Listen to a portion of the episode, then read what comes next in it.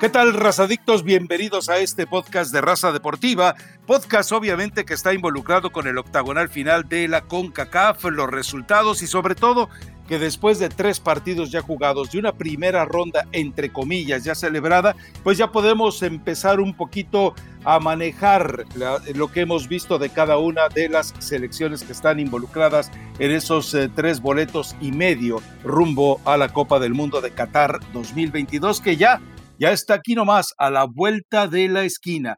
Así que bueno, eh, Elizabeth Patiño, te recuerdo que como un buen vecino, State Farm está ahí.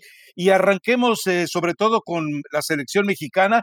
A ver, es un empate a un gol que simplemente deja en claro dos cosas. Una, que el Tata Martino todavía no sabe a quiénes debe poner en la cancha, que Panamá, a raíz de las tres ausencias que tuvo que registrar Carrasquilla, eh, Blackburn y el otro que se me está escapando, Quintero, bueno, pues a partir de entonces se le vino abajo el funcionamiento del equipo, prácticamente es, le desapareció la columna vertebral y de esta manera México con cambios que también fueron importantes, útiles y oportunos, bueno, eso de oportunos es un decir, para el segundo tiempo México cambió totalmente. Es decir, eh, como eh, Henry Martín en la cancha se hizo más, hubo más entendimiento, más movimiento, ofreció más opciones, se prestó más para relevos. Obviamente enriqueció a Luis Romo la aparición de dos jugadores que saben jugar al fútbol, como Andrés Guardado y como Sebastián Córdoba, y hasta el Tecatito Corona empezó a funcionar mejor porque se sintió que ahora sí había con quien hablar el mismo idioma. Y bueno, eso genera un buen partido de fútbol con un México que no merecía empatar por lo que se vio en el primer tiempo, pero que merecía tal vez algo más por lo que se vio en el segundo tiempo. Así que es un líder colgadito, pegadito con alfileres, pero que la aritmética evidentemente eh, lo está fortaleciendo. Vamos a ver si el Tata Martino aprende desde su lecho donde convalece aprende eh, más allá de los estertores que le haya dejado el terremoto de 7.1 grados que se registró en la Ciudad de México. Bueno, pues espero que también evitando el terremoto que se le venía en Panamá haya aprendido y haya resuelto eh, que hay jugadores que no deben estar en la selección, Rodolfo Pizarro por enésima vez, por más que lo defiendan, Jonathan Dos Santos también, Jonathan, todos los emeleceros no tienen nada que hacer en una eliminatoria de la CONCACAF. Eso nos queda más que claro. MLceros. ¿Cómo está Rafa? Un gusto poder saludar a toda la gente que descarga el podcast. Rápidamente, solo como un repaso, porque vamos a empezar a ver lo que nos dejaron estas fechas dentro de las eliminatorias de la CONCACAF. México es primero con siete, Canadá le sigue con cinco, después Estados Unidos también con esos cinco puntos, al igual que Panamá en la cuarta posición.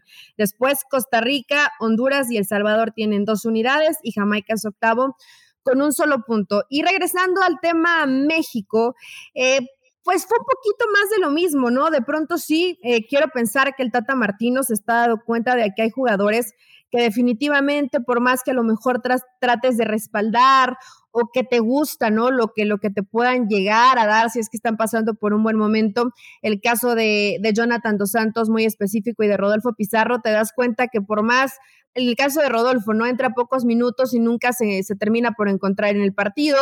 Jonathan Dos Santos prácticamente eh, pasa como fantasma en este partido. Sí, Estorbo. Pasa, No sé si tanto como estorbar, por lo menos estorbar eh, ya es algo, Rafa. No, no, eh, no, estorbó a sus compañeros, estorbaba a Luis Romo. Creo que ni siquiera estorbaba, ¿no? Sino que más bien no era un jugador con el que te pudieras apoyar o asociar porque estuvo como un fantasma en el terreno de juego. No sé si de pronto el aspecto mental, no estamos aquí para justificar futbolistas, o él está jugando una mala pasada, ¿no? Porque en realidad era evidente que no estaba conectado en el, en el partido. Lo de Jorge Sánchez, yo sé que es un joven que vienen trabajando, que, está con selecciones inferiores, que le quieren dar la posibilidad en, en primera división, que no hay tantos laterales pero le cuesta un mundo. Eh, y no es que no, en, ofensiva te suma y, se agrega y de pronto te puede llegar a mandar un buen centro, pero no sabe defender. Y la principal función del lateral es defender. Entonces, ahí se volvió prácticamente una fiesta para, para el cuadro panameño, que yo no sé de pronto, Rafa, si se sorprendieron o tú y yo estábamos muy escépticos que pronosticamos un empate, porque yo sí estuve diciendo, cuidado, Panamá no juega mal, es un equipo ordenado, es un equipo que le cuesta trabajo la transición ataque-defensa, pero cuando recupera la pelota es bastante rápido. Entonces, eh, creo que fue evidente en el primer tiempo, le pasaron muy feo por encima a México. Eh, la realidad es que México no se, no se encontraba en el partido, no podían dar tres pases bien.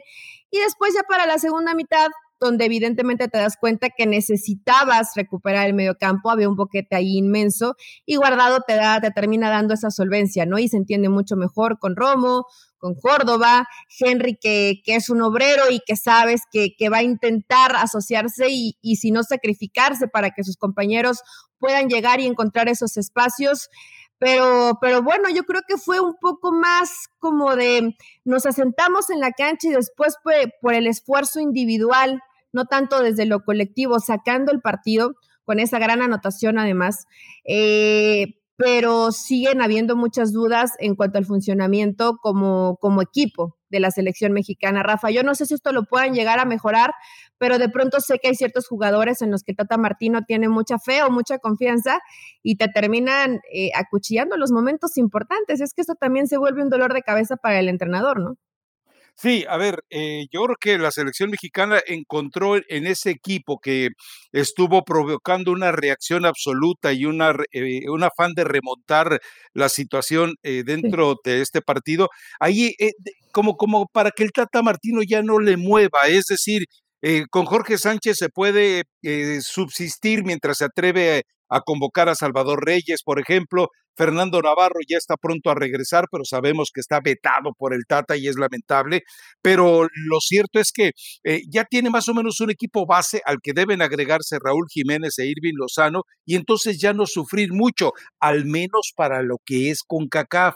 Obviamente todo esto no está resuelto. Ya vimos que Estados Unidos tiene más, que Honduras todavía debe ofrecer mucho más, más allá de la goleada con la que carga, que Canadá también tiene más fútbol, pero si el Tata Martino no empieza a tener un poquito de prudencia y de cautela en los jugadores que está llamando y, y deja de engolosinarse con ese afán que tiene de estar con un eterno agradecimiento a la MLS queriéndola hacer sentir que es una liga que le puede suministrar al fútbol mexicano, bueno, pues entonces lo único que va a hacer es seguir eh, dándose dolores de cabeza. Gerardo Martino ya encontró lo que debe ser la base de su equipo, Funes Mori no tiene nada que hacer ahí, no tiene nada que hacer Rodolfo Pizarro, nada que hacer eh, Jonathan Dos Santos, entonces empezar a tratar de armar el equipo en las condiciones que le vaya marcando cada adversario, pero sobre todo también entender que en lugar de quebrarse la cabeza buscando soluciones en balas perdidas, bueno, simplemente tratar de consolidar el equipo con el que debe enfrentar lo que se viene por delante. Va al partido contra Canadá en octubre, después recibe también a Honduras, si es que no hay grito en el partido contra Canadá y recibe un nuevo veto, no creo porque son apenas eh, tres días de por medio. Y por otro lado, visita a El Salvador en un cierre que puede ser de la segunda jornada. Eh, de esta fecha FIFA, de este octagonal, que también le va a condicionar mucho. Pero yo creo que en México también eh, debe de mejorar en aspectos individuales. Tecatito Corona se pierde en el primer tiempo, en el segundo se siente más cómodo con lo que le presentan en sociedad. En defensa sigue habiendo muchos problemas el que parecía el eslabón más fuerte de la cadena, Guillermo Ochoa, termina equivocándose en el gol. Lo de Jorge Sánchez, sí, como dices tú, es lamentable, pero bueno, eh, si el Tata Martino no quiere eh, explorar con nuevos jugadores. no, no, pero hay mucho más. Digo, ¿Por qué no llamas a Salvador Reyes? Sí, digo, habitualmente Salvador Reyes juega por, por izquierda, ¿no? Pero, pero, pero digo... podrías intentar lo que en su momento hicieron con la Jun ver buscar el cambiarlo de perfil a ver si a ver si te funciona. Yo honestamente, yo no he visto jugar a Chava Reyes por derecha, ¿tú sí, Rafa? No, yo no, lo recuerdo tampoco por tal derecha. Vez con, tal vez con América en algún partido lo haya hecho Solari, no sé. Pero, pero bueno, por derecha hasta el momento no lo hemos visto o que, o que trabaje en el tema de, ¿sabes qué, compadre? Pues no subas tanto, ¿no? Y, y, trata de marcar un poco mejor y perfílate bien y acompaña bien a tu, a tu, a tu jugador al que te toque marcar y siempre llévalo hacia la banda. O sea, que a lo mejor conceptos básicos que tal vez si no, se los han, no se los han recordado a Jorge Sánchez, ¿no? No sabemos, Rafa, pero... Perro que come huevo aunque le quemes el hocico, dice el refrán. Pues no, sé a qué te refieres exactamente. Que, a que Jorge Sánchez no le vas a poder ah, eh, quitar de la cabecita que él que puede ser un Jurgen Damm en, gestación, que puede llegar a fondo y tirar un centro bueno entre 900 que lance. Ah, eso ya lo lleva el futbolista, lamentablemente. Es difícil cambiarle ese chip. Y en la defensa, ¿no? México sigue, sigue sufriendo. Eh, yo honestamente, pues no he visto muchos partidos de, del Celta, pero sí me, llama la atención cuando, cuando Néstor Araujo ha venido con selección y no le veo un buen nivel. Es un horror. No le veo, honestamente, no, no tanto como horror, porque también importa quien, quien te acompañe, ¿no? De, pronto César Montes también pierde, pierde un poco la cabeza y se desubica. Es normal, eh, había presión y, Panamá estaba jugando bien, pero sí me llama la atención de Néstor Araujo, Rafa. No puedo, no puedo hacer un un balance como tal, porque no, si he visto dos partidos del Celta, sería mucho. Te explico. A ver, el Celta de Vigo, cuando enfrenta a equipos chiquititos contra equipos ratoncitos como ellos, no tiene ningún problema Araujo porque también va con delanteros igual de chiquititos que él. Y cuando enfrenta equipos poderosos, entonces todo el equipo de Celta de Vigo se amontona atrás y entonces se, se le reduce el trabajo a Araujo. Entonces, la, diferencia que se le marca de exigencia en la selección nacional a lo que se le marca con el Celta de Vigo, eh, queda eh, muy expuesto a nivel individual, pues no tiene que enfrentar a grandes eh, rivales cuando son equipos de su nivel, pero cuando viene además un equipo con poder en el ataque, juegan todos enconchaditos y entonces ya no hay ningún problema. Recuerda que el Celta de Vigo jugando así de manera ratonera ha sorprendido eventualmente a los grandes del fútbol de España. De nada por la explicación sobre lo de Araujo. Pero eh, también algo queda claro, eh, con, Chucky Lozano todavía no se sabe eh, muy puntualmente si no quiso o no pudo venir. Y en el caso de Raúl Jiménez, el, el hecho de que tú entres en conflicto con el equipo que le paga Raúl Jiménez es generarte un mal ambiente para futuras convocatorias. Y eso es lo peor que puede hacer la selección mexicana. Y no, digo, creo que no había necesidad, eso lo decía hace eh, unos días, después de ver eh, la presión que está rebasando Funes Mori, creo que sí había un poco, ahora entiendo, ¿no? Porque estaban forzando hasta la última consecuencia lo de Raúl Jiménez, eh, que al final era precipitado, Rafa. Él viene recuperándose de una lesión grave. Entonces, eh, eh, entre más tiempo pase para que él esté en plenitud de sus facultades futbolísticas, es mucho mejor y que esté al 100% recuperado. Ya lo vemos con el Wolverhampton algunos minutos, desde, desde el inicio, terminando los partidos. Entonces, creo que, creo que va por buen camino esta recuperación. Decías el tema de Funes Mori. A ver, pues le trataron de, respaldarlo, ¿no? Dejándolo eh, iniciar el partido y te das cuenta que la, portera, la portería se le hizo chiquita, ¿no? No, no se encuentra, está fallando las, oportunidades. Eh, no sé por qué no lo, lo no, sé no, sé por qué no lo utiliza, no, sé por qué no lo utilizó. Fueron cuatro futbolistas los que no usó, dos de ellos de León, Osvaldo Rodríguez, el avión Ramírez, eh, Santi Jiménez, fueron de los futbolistas que no utilizó el Tata Martino, el Tiba Sepúlveda creo que tampoco lo, utilizó. Eh, pero bueno, Rafa, eh, lo cierto es que México tendrá que mejorar, ¿no? Y seguir descartando. Yo no sé si sea amor o agradecimiento a la MLS, pero creo que si los jugadores no están, como el caso de Rodolfo Pizarro y de Jonathan Dos Santos, no hay necesidad de llamarlos, ¿no? Porque la realidad es que no te suman y que te genera una bronca que, los tienes ahí en la banca y que a lo mejor les, les, les, quieras dar minutos, ¿no? Creo que si no te suman, mejor no los lleves porque no están pasando por un buen momento o te están teniendo muy poca participación en la MLS. Pasión, determinación y constancia es lo que te hace campeón y mantiene tu actitud de ride or die baby. eBay Motors tiene lo que necesitas para darle mantenimiento a tu vehículo y para llegar hasta el rendimiento máximo desde sobrealimentadores, sistemas de sonido, tubos de escape, luces LED y más. Si buscas velocidad, potencia o estilo, lo encontrarás todo en eBay Motors. Con más de 122 millones de piezas, siempre encontrarás justo lo que buscas. Y con Guaranteed Fit de eBay, tienes la garantía de que tu pieza quede perfectamente a la primera o se te devuelve tu dinero. Porque con eBay Motors, quemas llantas y no tu dinero con las piezas que buscas, a los precios que quieres. Tu auto se convertirá en el MVP que te dará el triunfo. eBay Motors. ebaymotors.com. Solo para artículos elegibles se aplican restricciones. Más allá del juego, hay algo en lo que todos vamos a coincidir. A todos nos gusta ganar. Por eso tienes que conocer los precios sorprendentemente bajos de seguro de auto de State Farm. Contacta a un agente llamando al 1-800 State Farm. Como un buen vecino, State Farm está ahí. Y para golpe, para Gerardo Torrado, eh, para, no me acuerdo quién es su compadre que tiene de auxiliar en selecciones nacionales, el exjugador del América, hombre, bueno, ahorita me acuerdo, pero eh, para ellos, para Tata Martino, eh, porque concretamente Denis Teclos les dijo desde hace tiempo, ojo con ese muchacho, Ricardo Pepi, tiene mucho fútbol, está muy joven, es mexicano totalmente convocable nunca se dignaron llamarle, nunca se dignaron buscarle. ¿Acaso, oye, pues eh, eh, te gustaría eventualmente jugar? No, pues sí, sí me gustaría jugar. Ok, nosotros te avisamos. Y a Ricardo Pepi lo vimos, o sea, ya lo hemos visto en la MLS que no es un verdadero termómetro, pero Ricardo Pepi lo vimos en este partido contra Honduras e interviene en los cuatro goles. Y el tipo tiene eh, atrevimiento, tiene 18 años y además eh, queda constancia conforme a las versiones que terminando el torneo de la MLS, él se va a Europa. Pero bueno, el fútbol mexicano le dijeron,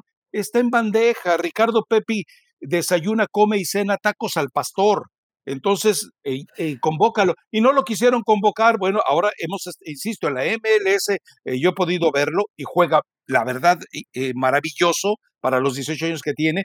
Y México no lo convoca, pues simplemente por negligencia y se lo lleva a Estados Unidos. Denis Teclos les ha estado advirtiendo de jugadores prospectos, pero ya no le hacen caso. Entonces. qué lástima, Rafa, porque gol asistencia, el mejor jugador del partido, en un, en, los cuatro goles en un encuentro complicadísimo, porque además eh, comenzaron cuesta arriba y jugando muy mal, y de pronto eh, Berhalter hace modificaciones y, le cambia la cara a, Estados Unidos. Y también reacciona. Eh, sí, digo, es bueno en el regate, te intenta algo distinto, pero sí me llama la atención cómo... Pecho frío eh, no, no, es tan determinante en los momentos cruciales para su equipo, ¿no? Tal vez a, darle un poco más de tiempo. No me gusta esa frase de, pecho frío, Rafael Ramos. Otra pero, vez. Pero sí, pues un jugador más que, que tal vez se te va y que pudo haber sido interesante, ¿no? El tema de Ricardo Pepi para la selección mexicana, pero hoy está, está con Estados Unidos, que por cierto, Rafa reacciona bastante bien, ¿no? Honduras parecía que tenía controlado el partido y, y para mí fue demasiado caro esa derrota de 4 por 1 para lo que eh. comenzamos a ver durante el encuentro. A ver, es que Honduras jugó bien. Honduras comete tres errores en salida con la pelota que le terminan registrando en el marcador, pero Honduras tuvo oportunidades de gol, pudo sentenciar el partido en la primera mitad, en el segundo tiempo tuvo tres o cuatro llegadas también que por precipitación no define. Es decir, yo no, yo no entierro a Honduras eh, fijándome en el marcador como epitafio, 4-1, wow, Honduras no sirve. No, Honduras hizo cosas interesantes, pero Estados Unidos fue tremendamente más oportuno, endemoniadamente más contundente que el equipo de Honduras. Entonces, Estados Unidos saca un muy buen resultado, insisto, Pepi participa en los cuatro goles. Es más, yo le, yo le agregaría una asistencia casual, porque es un remate fallido que termina aventando la pelota para... O sea, hace bien además en usar el número 14. ¿Por qué? Porque eh, me gusta por momentos hasta para que eh, se parezca al Chaplin del gol que también usaba el número 14, ¿no? Eh, tu amigo el Chicharito, que por cierto, ¿sabes qué es lo curioso, Eli? No sé si te diste cuenta. él tenía ayer una sesión de Twitch que se mete a los videojuegos justo a la hora del partido Honduras-Estados Unidos. ¿No debería un jugador de ese nivel preocuparse por ver la eliminatoria? No, él estaba eh, en su sesión de Twitch. Cuando arrancaba Estados Unidos contra Honduras, él ya estaba jugando. E, eso es, ese es el tipo de negligencia profesional que no puedes tener como jugador de fútbol y como aspirante a selección nacional y como aspirante, eh, que él mismo lo dice, a una Copa del Mundo. Te autodescartas, ¿no? Pasa con Chicharito, pasa con James, Rafa, o sea, los vemos más ocupados en estar saliendo en Twitch que, en que te vuelvan a llamar a, la selección, ¿no? O por lo menos preocuparte o estar al pendiente de lo que pasa con tu zona, donde se eliminan, con los rivales, eh, con, con el mismo México, pero bueno, digo, eh, ha tomado malas decisiones, lamentablemente, Javier Hernández, pero Estados Unidos, en términos generales, cumple. No jugó tan bien todos los partidos, ¿eh, Rafa? no, no, no. No me gustó Estados Unidos, pero bueno, siempre que tengas gente que, que te pueda llegar a resolver, creo que va a ser importante. Siempre que entra un jugador como como Roldán, lo, vi desde la Copa Oro, le, cambia la cara, le da más equilibrio al equipo, eh, Leggett también entra bien, o sea, hace modificaciones que, que, le terminan funcionando, ¿no? Y en el tema de Honduras, va a ser un rival que va a apostar a quedarse con los resultados en casa y creo que le puede salir a Fabián Coito. Lo reventaron mucho porque hizo tan, la, tan temida palabra por los mexicanos, rotaciones, muchas rotaciones del primer al segundo partido, modificó casi a todo el equipo. Nuevamente para este tercero vuelven a hacer modificaciones, él lo explica claritos por la carga de partidos, pero evidentemente no tienes ese fondo de armario como para hacer tantas modificaciones, ¿no? Por más que trates de hacer algunos cambios que le, que le puedan eh, dar otra cara a tu equipo, pues no tiene Honduras probablemente hoy eh, a todos los futbolistas disponibles y eso también te termina mermando. Pero eh, pues un poquito de lo que esperábamos de la eliminatoria, ¿no, Rafa? Complicada, no, no fue espectacular. Eh, a excepción de este partido, creo que fueron eh, pocos goles, también lo que termina siendo Canadá, ¿no? Pero en todos estos tres partidos, con todas las elecciones ahí compitiendo, algunos empates. Eh, entonces, pues así, así va a ser más o menos el camino y así lo dicta. Hay que ver si lo entienden, sobre todo selecciones de gente joven como Estados Unidos y como Canadá, que tienen, tienen muy buenos jugadores y tienen potencial pero me imagino que ya se dieron cuenta que estos partiditos se juegan de forma distinta, ¿no? No están las comodidades de una Copa Oro. No, y a ver, a final de cuentas, en lo que viene a ser ya para un cierre de balance de lo que es esta, eh, e, este cierre de la primera triple jornada, eh, México tiene mucho que mejorar, dos resultados afortunados, como debe considerárselo, muy afortunados ante Jamaica y después también eh, viéndose a meter y, y, sufriendo innecesariamente ante una pésima Costa Rica contra Panamá, un pésimo primer tiempo y un buen segundo tiempo con algunos de los ajustes que hizo el Tata Martino y los problemas que vivió eh, Panamá. Canadá debe ir todavía a más, es decir, tiene un equipo muy sólido con jugadores que ya los hemos visto en la Copa Oro y que evidentemente está, eh, además, tiene que aprovechar la, revancha que la chapuza le dio.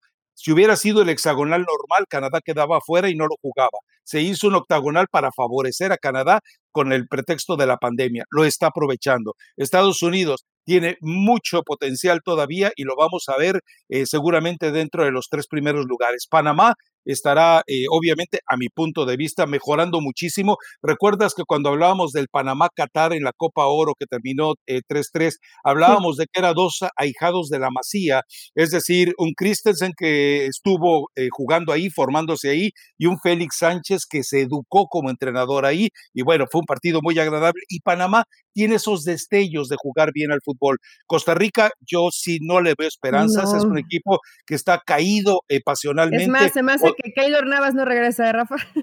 yo creo que ya no va a volver a jugar. Honduras creo que sí va a despertar para meterse en la pelea con Canadá y con Panamá. Y El Salvador, bueno, pues e, esa inestabilidad que vive el futbolista. Jamaica, ojo, si la Liga Premier alarga el veto, el, la encerrona que hizo en este mes de septiembre para octubre y noviembre, como pretende hacerlo, Jamaica va a quedar lamentablemente, porque tiene una buena generación, totalmente desahuciada. Ese es más o menos el panorama. Si hay algo en lo que te contrapones, pues suéltalo de una vez de tu ronco pecho. No, Rafa, absolutamente nada más que agregar. Creo que van a seguir peleando los mismos, ¿no? Sobre todo Honduras y El Salvador, tratando de, de buscar la mayor cantidad de puntos de, local, después de visitantes sí les va a costar mucho trabajo. México, eh, de una actuación regular, bastante regular, no, le pondría como mala por la cantidad de puntos que sacaste, tendrá que mejorar. Estados Unidos y Canadá, eh, ser mucho más contundentes en sus partidos y seguir mostrando esa calidad de fútbol. Y, y bueno, a Panamá la pongo, para mí, como la, el equipo que fue tal vez eh, sorpresa dentro de estos primeros tres partidos, porque lo vi jugando bastante mejor de lo que lo vi en la Copa Oro. Y vaya que en la Copa Oro no lo hicieron mal. pero se, mostró mucho más equilibrado el equipo de, Panamá. Entonces es más o menos el balance. Y, pobre Jamaica, porque yo no creo que cambie mucho la idea de, la Premier en, menos de un mes y creo que se va a seguir quedando en desventaja, ¿no? Y con este equipo, pues no puede competir. Así es. Bueno, vámonos entonces al arranque de la jornada 8 del fútbol mexicano.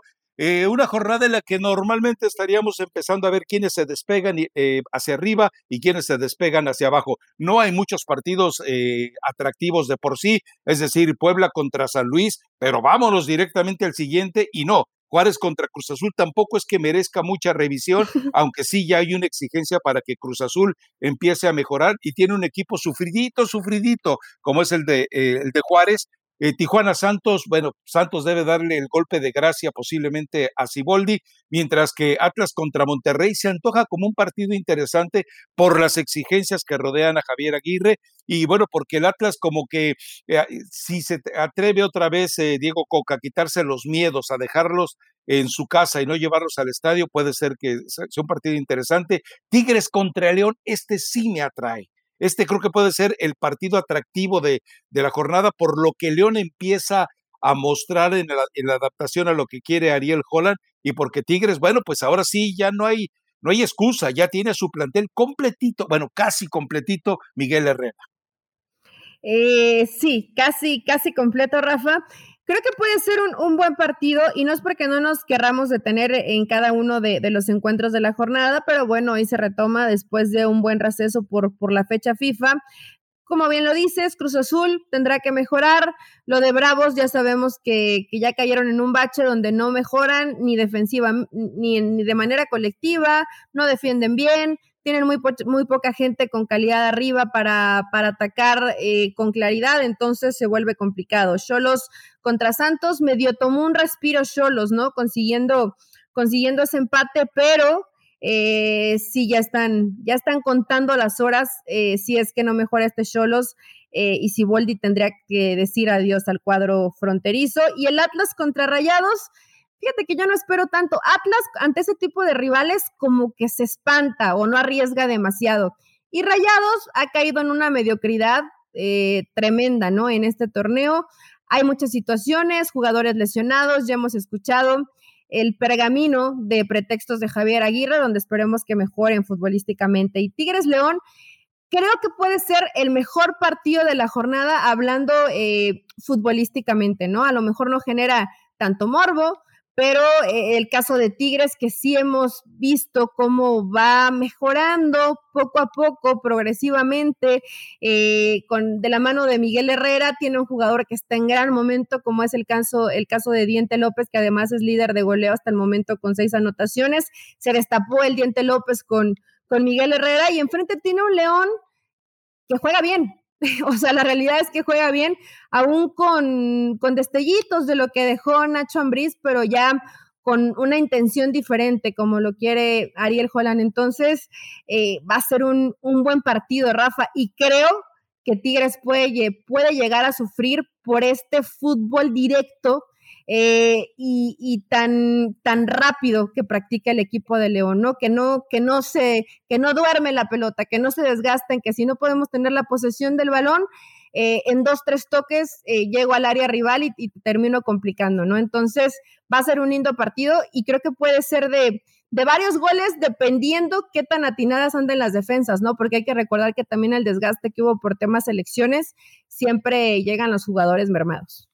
Bueno, qué bueno que no te ibas a detener en cada uno de los partidos, ¿eh? Porque bueno, a ver, pues América contra Mazatlán. Hay aficionados de todo, Rafa. América Mazatlán.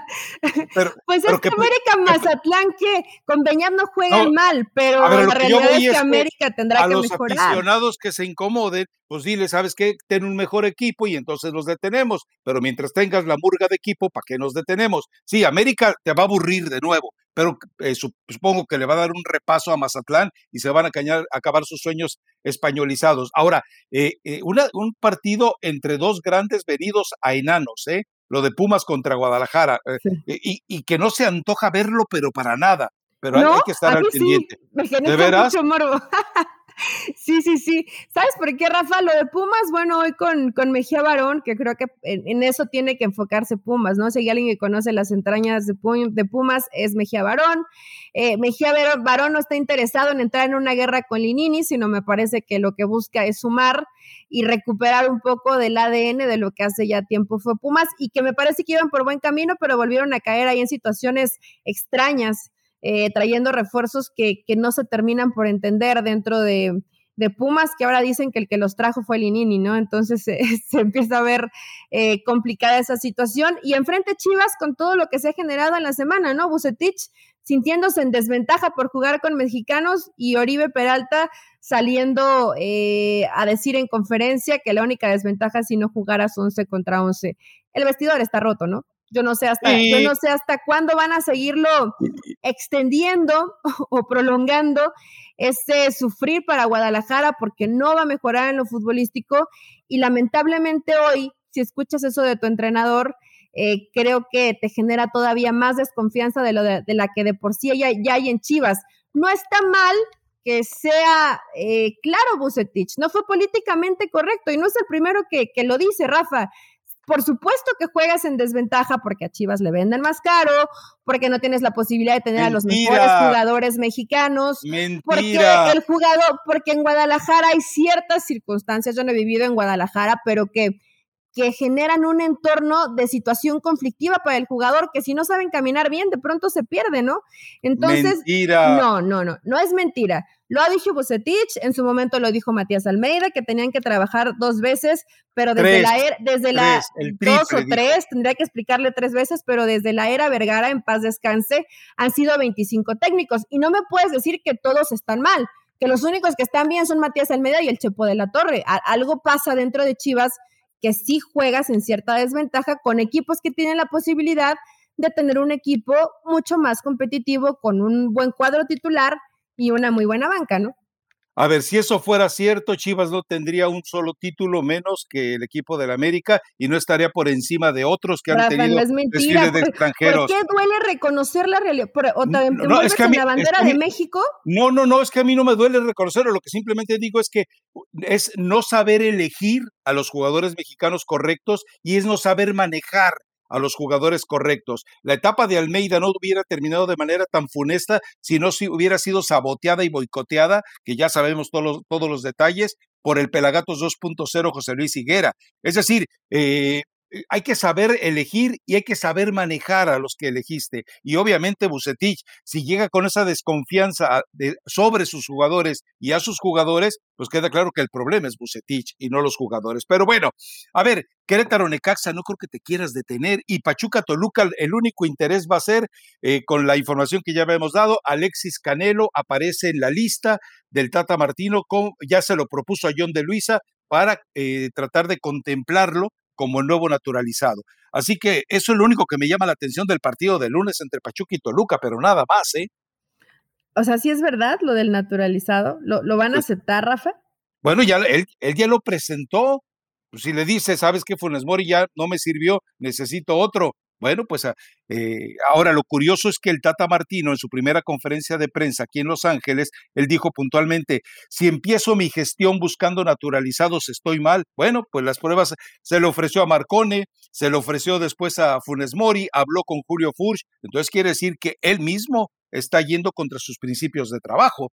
Y Mateus Doria ya levantó la mano, pues igual, eso sí le hace falta un defensa como Mateus Doria no existe en México en este momento, ni fuera de México que pueda vestir la camiseta mexicana. No, no, no, no. Digo, de pronto eh, yo sé que a lo mejor el Tata está un poco desesperado porque hay jugadores que, que, no le, que no le están rindiendo, ¿no? Pero va a ser complicado ahí el respaldo de John de Luisa, donde me imagino que apoyó hasta las últimas consecuencias al, Tata para llevar a Funes Mori y hoy te das cuenta que no te está resultando.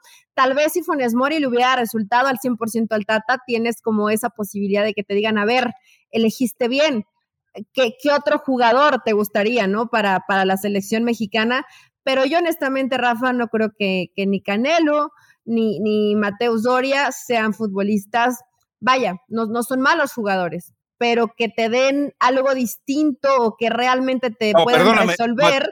Mateus Doria sí te da más que cualquiera de los defensas mexicanos. más que Araujo, más que Néstor Moreno, más que. tiene Mateus Doria? Bueno, lo quieres para una Copa del Mundo. Ahora, yo, tú sabes que yo estoy en contra de los naturalizados. tuvo, sobre todo el torneo anterior que llega Santos a la final, tuvo muy buen torneo. La, defensa de, de, Torreón fue una de las mejores porque comparte con, con, un colombiano, no recuerdo ahorita de, de primera el nombre ahí en Santos pero tampoco vamos, Mateus Doria ya tiene rato con Santos, Rafa, ya ha tenido unos altibajos terribles, ¿eh? O sea, lo, lo, tú recuerdas a Mateus Doria de este torneo. Bueno, pero Mateus Doria ya lo había visto y te había tenido, los primeros torneitos fueron, fueron de terror para el defensa y vaya que ha ido mejorando, ¿no? Pero tampoco malbarates así la selección como de ya el que sea porque, porque se está sufriendo. Está ahí Johan Vázquez, está Johan Vázquez que creo que te puede, te puede ayudar un poquito más de los naturalizados. Pero si vas a naturalizar, naturaliza a los que te sirven, no a los que no te sirven. Pero bueno, en fin, ese es eh, el escenario y esperaremos a ver cómo se resuelve eh, los, algunos de los fundamentos de esta liga mexicana, sobre todo porque, insisto, ya es como la etapa de despegue. Y algunos empiezan a decir adiós y otros empiezan a relegarse. A ver, eh, rápidamente, cabezas que pueden rodar. Yo creo que la de Bucetich, me parece que la de Ciboldi está viviendo horas extras, sobre todo porque ya le bajó el pulgar, que es mentira eso de que es una seña de sentencia de muerte, pero ya le bajó el pulgar eh, Cristian Bragarnik. Y yo creo que también en Mazatlán igual ya se van a dar cuenta que eso de andar haciendo experimentos eh, medio raritos, pues no le va a dejar absolutamente nada, ¿no? No sé, yo creo que en Mazatlán de pronto como que nunca tienen bien claro qué es lo que realmente quieren, entonces no corre tanto peligro Beñat. Me parece que la, la cabeza que podría rodar es la de Bucetich, Rafa. Y a lo mejor la de Ciboldi, ¿no? Aunque eh, siempre, hay sorpresas por parte de, de Bragarnik, como bien lo dices, pero no sé hoy qué tantas opciones tengan ahí, sobre todo por el tema económico, ¿no? Porque de pronto me dicen gente de Tijuana que no le están pasando bien con el tema de dineros, y si se va a Ciboldi, pues tendrías que liquidarlo.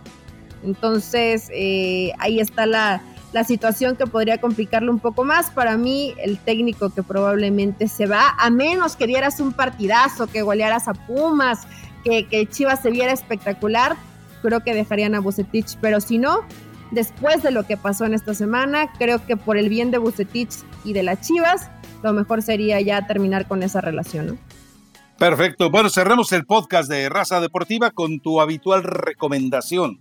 Sí, esta recomendación está un poco extraña porque es entre reggaetón, mariachi, eh, pero bueno. Alejandro Fernández con Natanael Cano, Amor Tumbado. Ah, ah no, bueno. Vayan, a aquí puede pasar cualquier cosa. Así de tumbado como de pronto estuvo México ante Panamá, Rafa, así está. La verdad, la canción está, está buena, te va a gustar. Vayan a escucharla. Perfecto. Bueno, hasta la próxima. Chao. El lunes aquí nos escuchamos.